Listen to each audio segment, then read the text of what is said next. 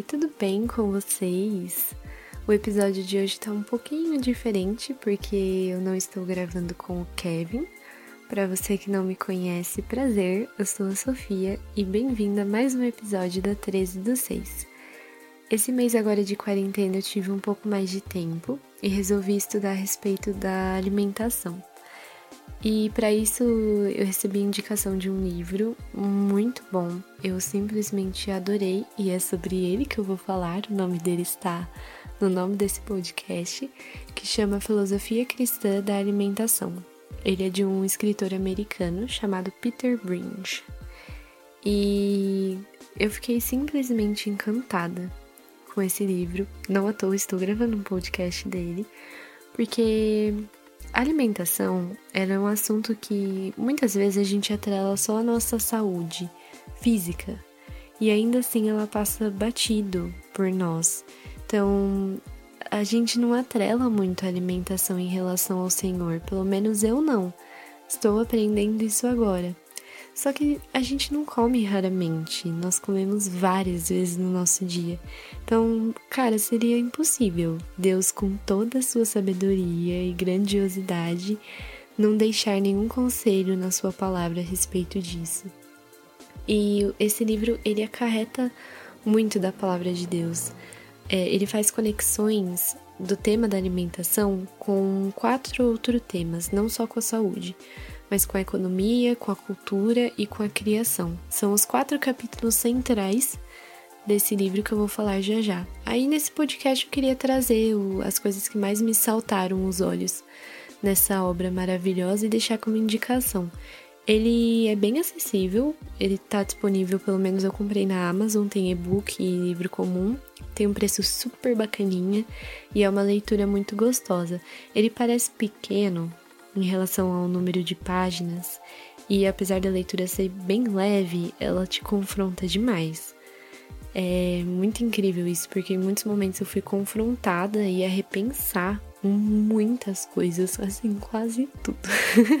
Sendo bem sincera nesse momento. Mas então vamos lá. Começar pelos. Começar não, né? Vou apontar sobre os quatro capítulos. O primeiro capítulo, ele liga a alimentação com a saúde. Então, cara, é muito claro que para eu realizar a obra de Deus, eu preciso do meu corpo. Então, se você quer proclamar o evangelho, se você quer fazer missões, cantar, qualquer coisa que você for fazer, você precisa do seu corpo. Então, a maneira como nós tratamos ele é uma maneira de glorificar a Deus. Aquilo que eu ingiro, ingiro, tá certo?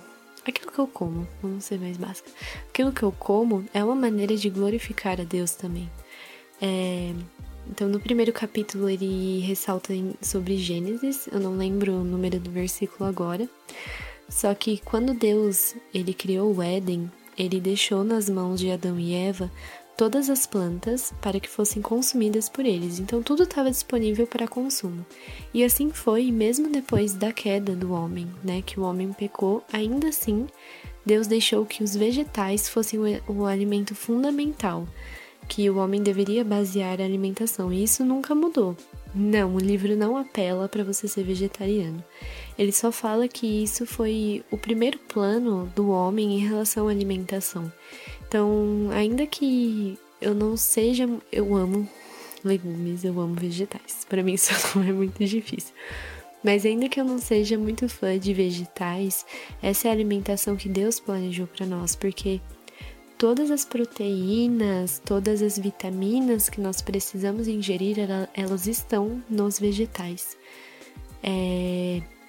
E já a ingestão de carne, ela tem que ser muito cautelosa porque Deus fala a respeito dos animais puros e dos animais impuros, e isso nunca mudou ao torno, a, em torno da Bíblia, mesmo com a vinda de Jesus.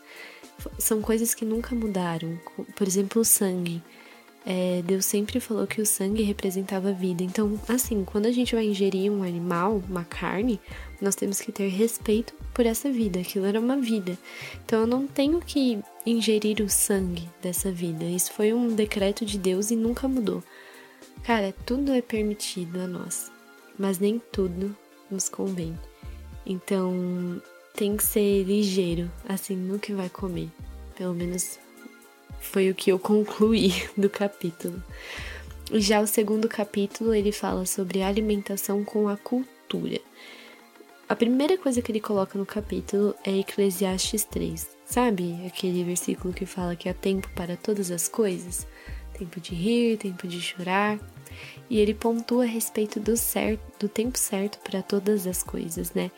A comida, ela não serve só para saúde, mas quando você vai avaliar uma comida, assim, entre aspas, ela carrega uma cultura, seja cultura de uma região, seja cultura da sua casa. A comida ela não é algo simples, né? Ela é muitas vezes alegria. Hoje a gente tem muita fartura de comida, graças a Deus.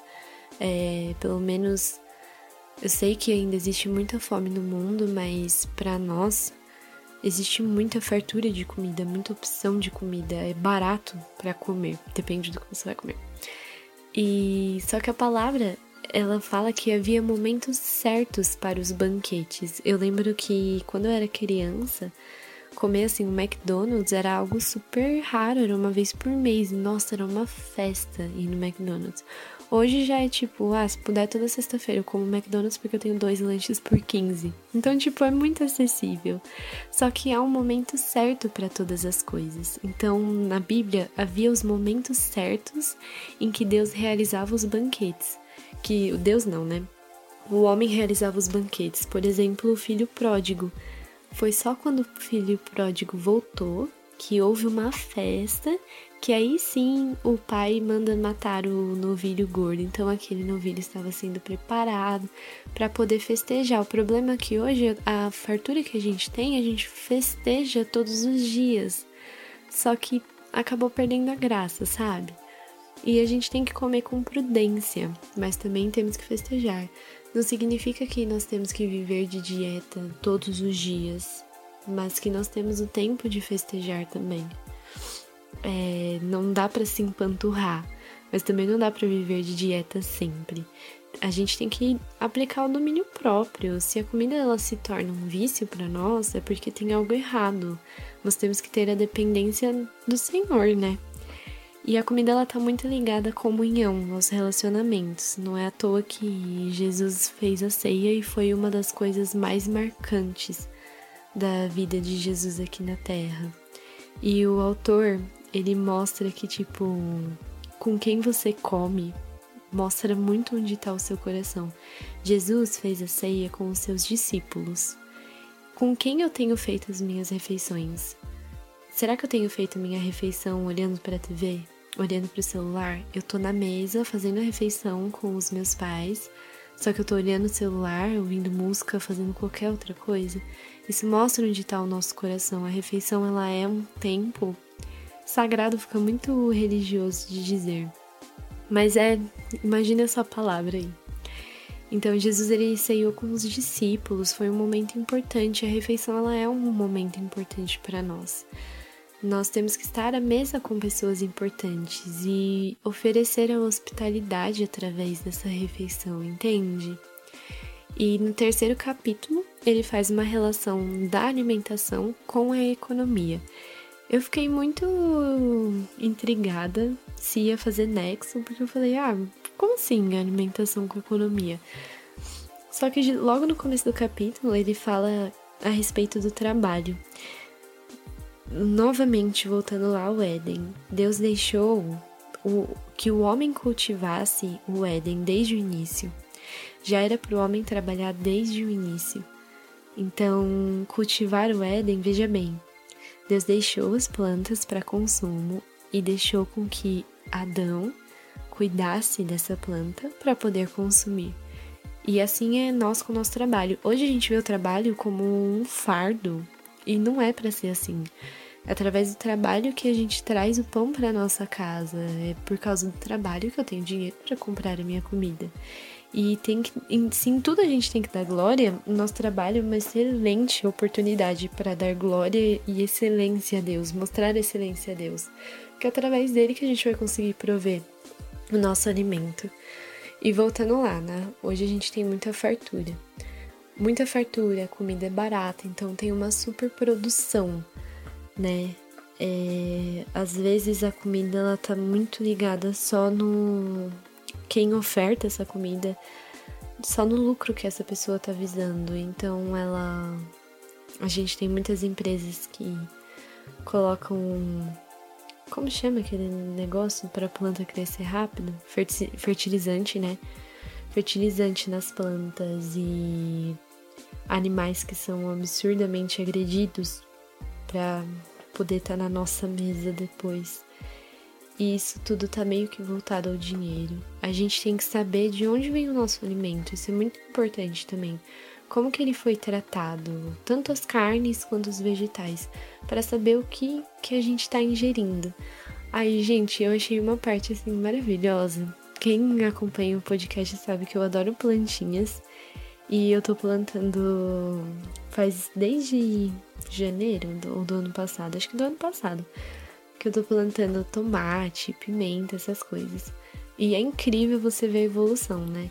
E ele fala assim do agricultor, que o agricultor, ele é a maior representação de fé, porque ele planta semente confiando que Deus vai dar o fruto no amanhã, no amanhã no futuro, né? Por mais que demore, ele tem certeza que Deus vai dar o fruto. Olha como a gente tem que aplicar isso na nossa vida. Tipo, eu estou fazendo isso hoje porque eu tenho certeza de que eu vou colher. Mas não é que eu vou colher porque eu fiz, é porque o Senhor me dá a certeza de que eu vou ter a colheita. É o Senhor que prepara. Por mais que eu que cultivo, é o Senhor que cultiva comigo. É uma representação pura de fé. Eu fiquei apaixonada por isso. E só me dá mais vontade de ter mais plantinhas. Fica aí a dica também para você que plantar é maravilhoso. e por último, não menos importante, ele liga a alimentação com a criação. Ele, o livro ele se baseia muito no que Deus planejou no Éden para nós, porque foi um plano inicial. É, aliás, quando Daniel ele vai fazer um jejum falando sobre os vegetais, né? Ele quando Daniel fez o jejum dele, ele se baseou como alimentação os vegetais, então é a plena certeza de que é isso que Deus havia planejado. Mas voltando com a criação, Deus criou o Éden, nos fez, nos deixou para consumir, para cultivar e ainda sermos mor mordom, mor, ai gente, tem palavra que é muito difícil, não é? Para sermos mordomos do jardim. Então, nós temos que ter muita cautela com a criação que o Senhor que o Senhor fez. Hum, cautela no que a gente consome, de onde vem o que consumimos, é tudo uma criação do Pai. Então, nós, apesar de termos domínio sobre isso, nós também somos mordomos daquilo que ele fez. E novamente, o nosso corpo é casa do Espírito Santo, nós somos casa. E tudo que fizermos é para glorificar o Senhor. Eu, sério, eu recomendo muito esse livro, porque e eu falo dele para todo mundo que eu posso, porque eu tô revendo muito o meu conceito sobre o que eu tenho me alimentado, não só por questão da minha saúde física, mas quem fez esse alimento, quem. Ah, e ele fala muito a respeito disso também, de nós fazermos nosso próprio alimento. Ah, é uma delícia em restaurante, é maravilhoso, eu adoro. Mas também fazer o nosso próprio alimento, ver o cuidado e como é incrível misturar sabores de tudo aquilo que Deus criou. É... A alimentação ela não é só só o, o ingerir alimentos, né? Ela tá ligada com muitas outras coisas. Então fica a dica para você. Eu sei que eu falei rápido e muito pouco. O livro ainda tem muita coisa. Sério, eu acho que se eu fosse escrever tudo, ia dar 55 minutos de áudio. Mas leia o livro, compre essa obra maravilhosa e nos conte depois o que você achou. Ai, gente, um beijo para vocês, boa quarentena, se cuidem, fiquem em casa e no próximo episódio o Kevin estará aqui também. Beijos, eu amo vocês.